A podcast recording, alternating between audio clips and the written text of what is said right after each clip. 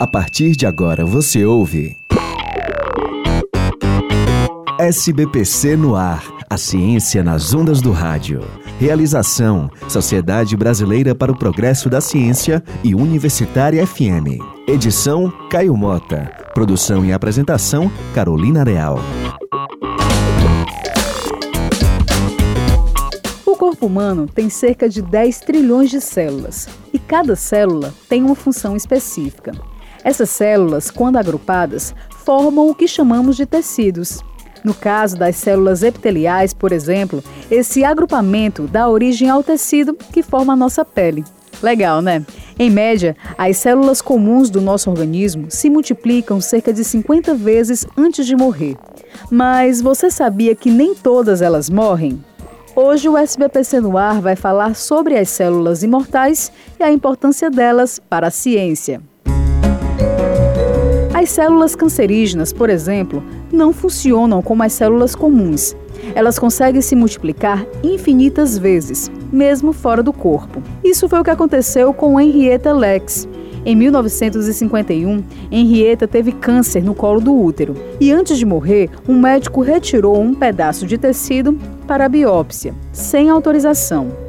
Desde então, as células removidas do corpo de Henrietta Lex vêm crescendo e se multiplicando, sendo utilizadas em diversos experimentos científicos e beneficiando milhões de pessoas em todo o mundo. Henrietta se tornou responsável involuntariamente pela linhagem Ela, que é conhecida como as primeiras células humanas imortais cultivadas em laboratório. A médica geneticista e coordenadora do curso de medicina da Universidade Estadual do Ceará, Denise Carvalho de Andrade, explica a importância de se utilizar células humanas para a pesquisa científica. Testes que nós não podemos realizar diretamente nas pessoas, porque seria antiético, nós podemos cultivar essas células em laboratório, em pequenas plaquinhas de vidro, multiplicá-las e testar novos medicamentos, testar a multiplicação de vírus, de bactérias.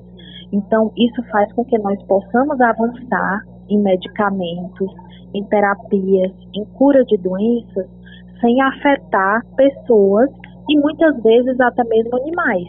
Porque com um pedacinho de tecido a gente produz milhares e milhares de células. Mas o que as células de Henrietta Lex possibilitaram para o avanço da ciência e da saúde humana? Bem, a professora Denise Carvalho de Andrade, que também é coordenadora do Laboratório de Genética Celular da UES, traz exemplos de como esta linhagem celular foi utilizada.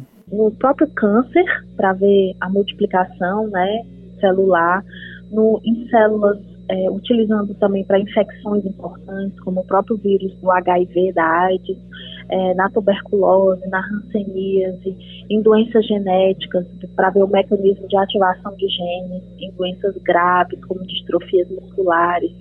E isso ajudou a fabricação de vacinas, de medicamentos que hoje são usados no nosso dia a dia, graças à utilização de vários laboratórios dessas linhagens celulares imortais.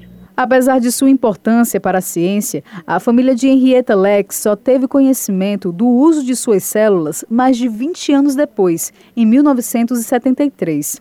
A família nunca teve acesso ao dinheiro obtido com os resultados das pesquisas e luta até hoje por uma indenização. Vale sim conhecer mais sobre as células imortais e a história de Henrietta Lex. Esse foi o SBPC no ar de hoje. Se você quer saber mais sobre outros assuntos científicos, é só acessar o site portal.sbpcnet.org.br. A edição de hoje teve apoio à produção de Mariana Lopes. Até o próximo programa. Você ouviu SBPC no ar, a ciência nas ondas do rádio. Realização: Sociedade Brasileira para o Progresso da Ciência e Universitária FM. Edição: Caio Mota. Produção e apresentação: Carolina Real.